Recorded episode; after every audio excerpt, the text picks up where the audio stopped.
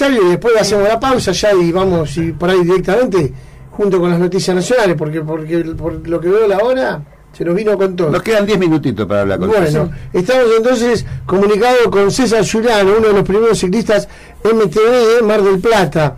Eh, el Tano le dicen. Muy buen día, Nico Pedernera lo saluda. ¿Qué, qué haces, Nico? Buen día, ¿cómo estás? Sí, así soy conocido en el ambiente por el Tano. Claro. Por el, por el apellido, ¿viste? No sé si te suena, Juliano. El Tano, y vamos a hablar con otro Juliano, pero se llama Juliano de nombre, nombre. Falconate apellido. Así que hoy tenemos dos Juliano. Tano, te puedo decir entonces, con todo respeto. Claro, sí, claro que sí, claro que sí. Tano, escúchame, porque acá sos conocido porque ¿cuántos años haces que te dedicas a, a este deporte? Bueno, la, el ciclismo lo hice toda mi vida, de los 14 años.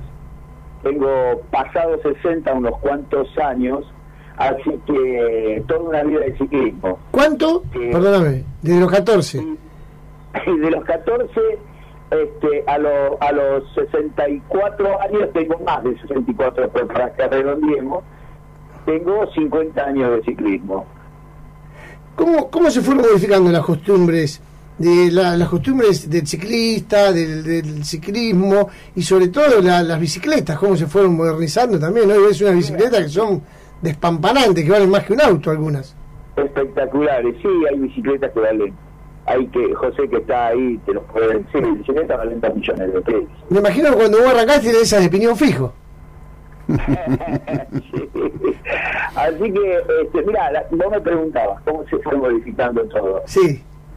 En, en Europa comienza el tema del mountain comienza allá por los años fines del 70, principios del 80. En ese, eh, más o menos ahí comienza a aparecer este, tibiamente el mountain bike en la montaña, con bicicletas muy preparadas, muy rudimentarias, muy caseras.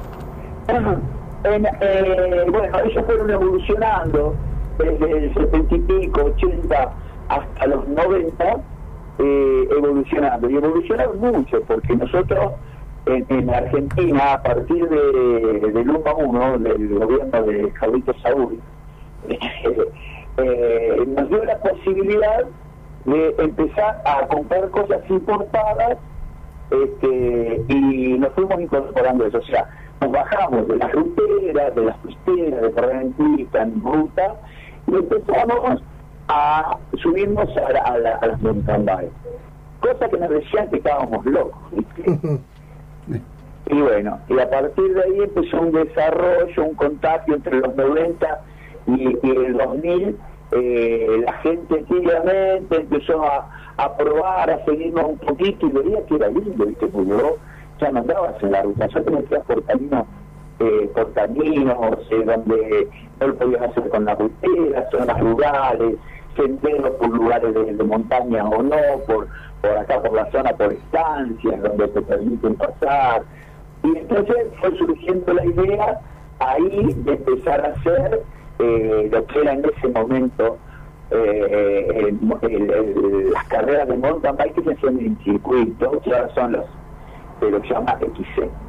Es lo mismo que el mountain bike antes. ¿Por qué? Porque después fue evolucionando y fuimos a más al rural, a carreras de un pueblo al otro, carreras, circuitos rurales que tenía por ahí 15, 20, 30 kilómetros la vuelta y se hacían dos vueltas, tres vueltas, Así fue evolucionando esto tan lindo que es maravilloso que es el, ciclismo de mountain.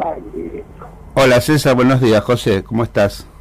¿Qué tal, José? ¿Cómo estás? Ah, en, esto, que último que planteabas con respecto al, al, uso de la bicicleta en las zonas rurales, el recorrer caminos, sabemos que hay, por un lado, la gente que hace lo que llamamos cicloturismo, que sale a pasear, conoce el camino y demás, pero también se ve en Mar Plata mucha gente que sale a entrenar.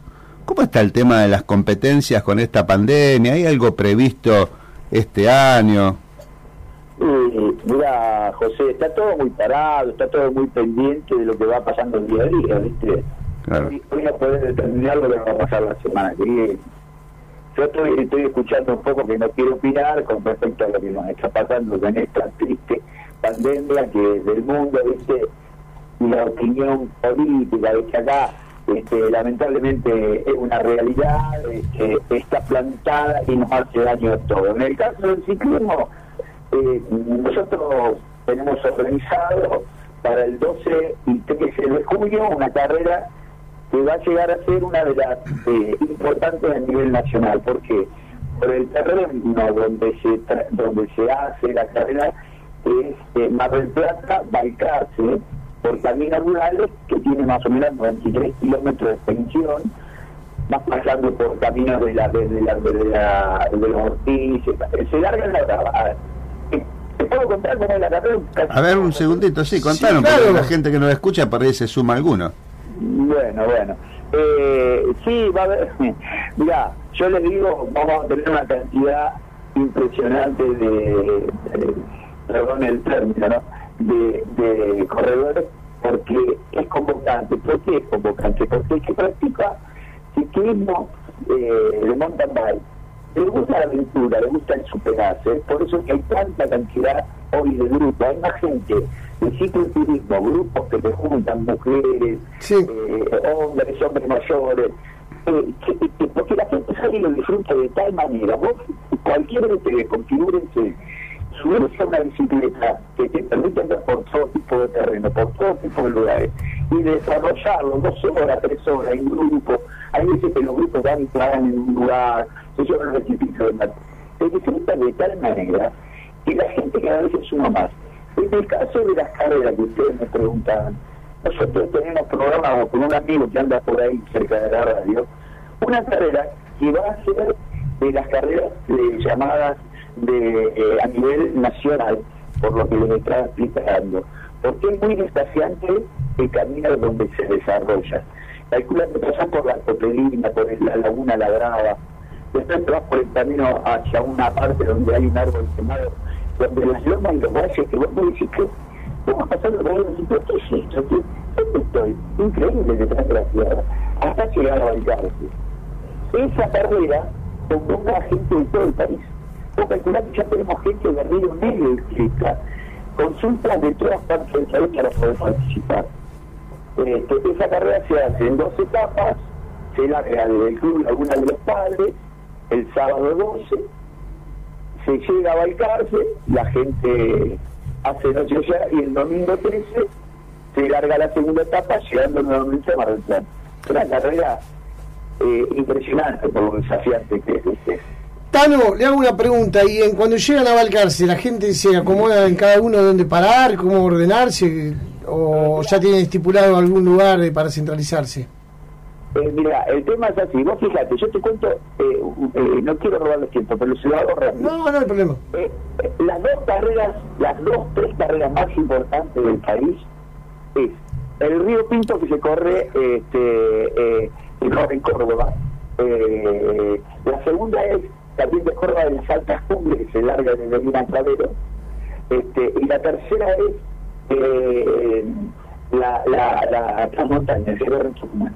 Esa carrera convoca y la cuarta es Tandil, Tandil que eh, también convoca. Pero vos fíjate, Río Pinto, hay 5.000 personas. ¿Me escuchaste? 5.000 corredores de todo el país y de los países vecinos. Eh, el, el, para abreviarte, la, la, el desafío de la cumbre cuesta 3.500, ¿entendés por qué? Porque están convocantes porque el, el, le gusta ese desafío. Nosotros, yo creo que vamos a pasar a hacer la quinta, la cuarta, quinta carrera por lo que significa el desafío de esta carrera. O sea que en eso estamos trabajando, tenemos una prueba. Y en cuanto a lo que vos me preguntabas, nosotros tenemos una ficha técnica donde el corredor entra, ve el lugar que se hace la carrera, cómo se tiene que inscribir, y debajo está la ficha técnica, que significa que vos le explicas qué días se larga, qué hora, qué categorías, ¿entendés? Y debajo de todo nosotros le ponemos, le sugerimos que no, no es costumbre de los organizadores hacerlo, pero nosotros queremos hacer. Ya estamos en contacto con la, con la Secretaría de Turismo de Bailar, si vamos a poner todos los hoteles, las cabañas, porque calcula que nosotros tenemos un grupo de 500 corredores. Detrás de ellos vienen familiares, hay, hay, personas que vienen de afuera, vienen dos o tres personas. O sea que mañana se le van a juntar mil y pico de personas y hablando con, con los hoteleros, si no nos vamos a meter, porque viste que de golpe le caigan por el 1200, 1300 personas, este, mismo para los restaurantes, para, es un julio, pero bueno, a ellos les, les gusta porque refuerza el turismo, ¿no? Seguro. Seguro. Bueno, la verdad que es muy interesante para todos los que estaban escuchando. Eh, por último, ¿cómo se pueden inscribir en la carrera? Eh, eh, nosotros tenemos, para, para, no sé si puedo dar un nombre comercial, si ustedes me lo permiten. Claro que sí. Después le arreglará los números José, con el director de la radio. ¿Eh? Después José arregla con el director de la radio.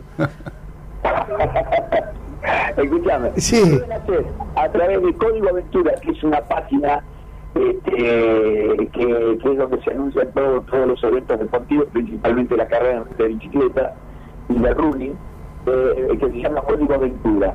Entrando a www.códigoaventura, eh, eh, bueno, entran ahí donde aparece el calendario, aparece nuestra fecha dentro de todo el calendario hasta nosotros hasta llegar a junio, y ahí es donde estamos nosotros, pintan y aparece eh, para poder escribirse una ficha en donde tienes que poner tu nombre, qué categoría sos. Muchísimas gracias, eh, Juliano. Tenemos que ir al corte que nacional y ahora después de la tanda vamos a repetir la página y José nos va a explicar un poquito más. Le mandamos un abrazo, gracias por atendernos. Muchas gracias a ustedes, gracias. Un abrazo grande.